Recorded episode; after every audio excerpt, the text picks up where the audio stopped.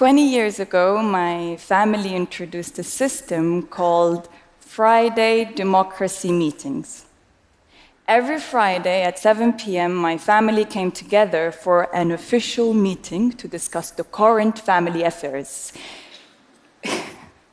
These meetings were facilitated by one of my parents, and we even had a note taker. These meetings had two rules. First, you are allowed to speak open and freely. Us kids were allowed to criticize our parents without that being considered disrespectful or rude.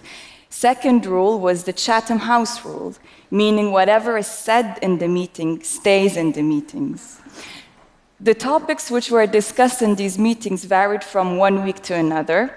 One week we'll talk about what food we wanted to eat, what time us kids should go to bed, and how to improve things as a family, while another meeting discussed pretty much events that happened at school and how to solve disputes between siblings, by which I mean real fights.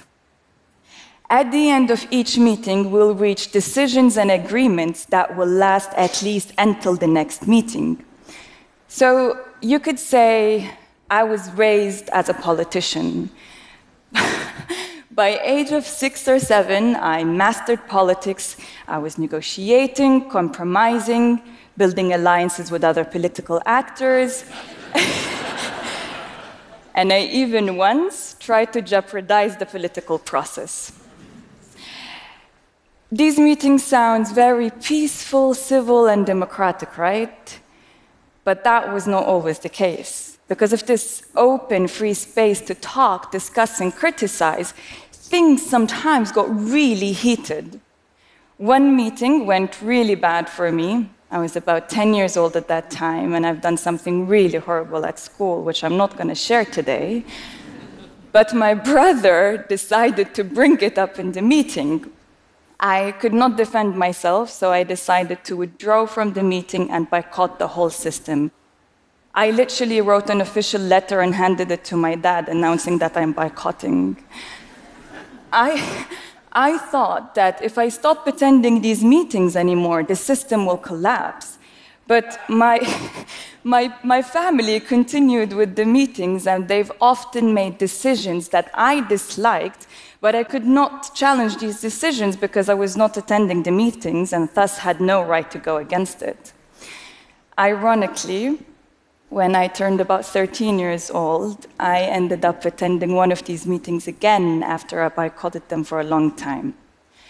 Because there was an issue that was, was, affecting me only, and no other family member was bringing it up. The problem was that after each dinner, I was always the only one who was asked to wash the dishes while my brothers didn't have to do anything about it. I felt this was unjust, unfair, and discriminatory, so I wanted to discuss it in the meeting. As you know, the idea that it's a woman or a girl's rule, role to do household work is a rule that has been carried out by many societies for so long. So, in order for a 13 years old me to challenge it, I needed a platform. In the meeting, my brothers argued that none of the other boys we know are, are washing the dishes, so why our family should be any different. But my parents agreed with me and decided that my brothers should assist me.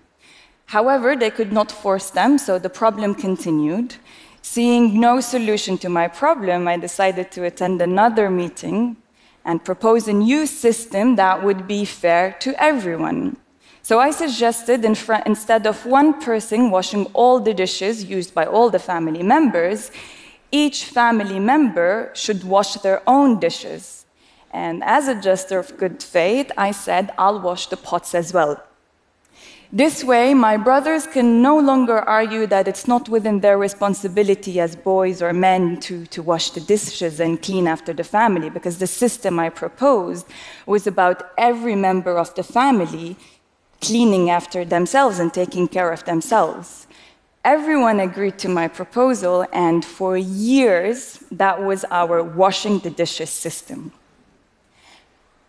What I just shared with you is a family story, but it's pure politics. Every part of politics includes decision making, And ideally, the process of decision making should include people from different backgrounds, interests, opinions, gender, beliefs, race, ethnicity, age, and so on. And they should all have an equal opportunity to contribute to the decision making process and influence the decisions that will affect their lives directly or indirectly. As such, I find it difficult to understand when I hear young people saying, I'm too young to engage in politics or to even hold a political opinion. Similarly, when I hear some women saying, politics is a dirty world I don't want to engage with. I'm, I'm worried that the idea of politics and political engagement has become so polarized in many parts of the world that ordinary people feel in order for them to participate in politics, they need to be outspoken activists. And that is not true.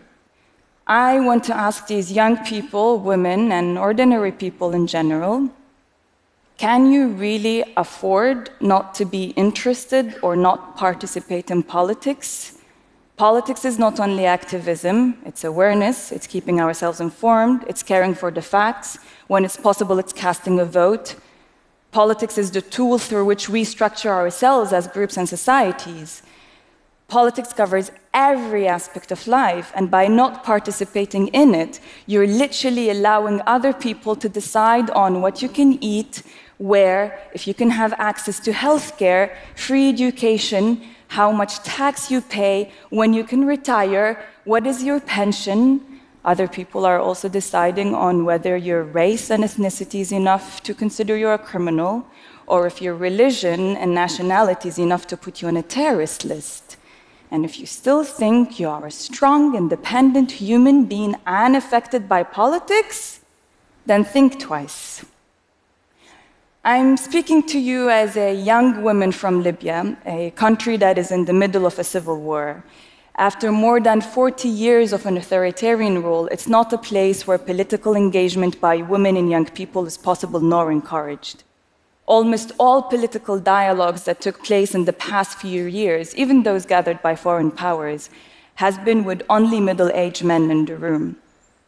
But in Places with a broken political system like Libya or in seemingly functioning places, including international organizations, the systems we have nowadays for political decision making is not from the people for the people, but they have been established by the few for the few.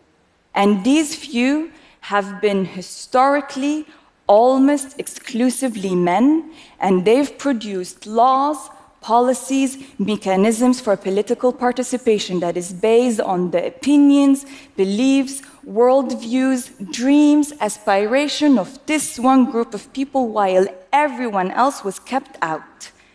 After all, we've all heard some version of this sentence. What does a woman, let alone a young person who is brown, understands about politics? When you're young, and in many parts of the world, the women, you often hear experienced politicians say, but you lack political experience. And when I hear that, I wonder what sort of experience are they referring to? The experience of corrupted political systems? Or of waging wars? Or are they referring about the experience of putting the interests of the economic profits before those of the environment? Because if this is political experience, then yes, we as women and young people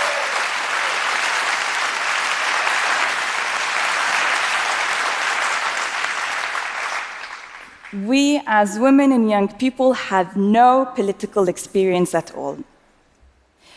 Now, politicians might not be the only ones to blame because ordinary people, and many too young people as well, don't care about politics. And even those who care, they don't know how to participate. This must change, and here's my proposal. We need to teach people at an early age about decision making and how to be part of it. Every family is its own mini political system that is usually not democratic, because parents make decisions that affect all members of the family while the kids have very little to say. Similarly, politicians make decisions that affect the whole nation while the people have very little to say in them. We need to change this. And in order to achieve this change systematically, we need to teach people that political, national, and global affairs as as relevant to them as personal and family affairs.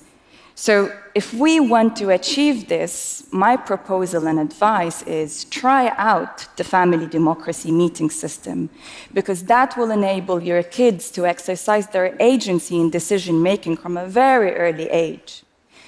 Politics is about having conversations, including difficult conversations that leads to decisions. And in order to have a conversation, you need to participate, not sign off like I did when I was a kid and then learn the lesson the hard way and have to go back again. If you include your kids in family conversations, they will grow up and know how to participate in political conversations. And most importantly, most importantly, they will help others engage. Thank you.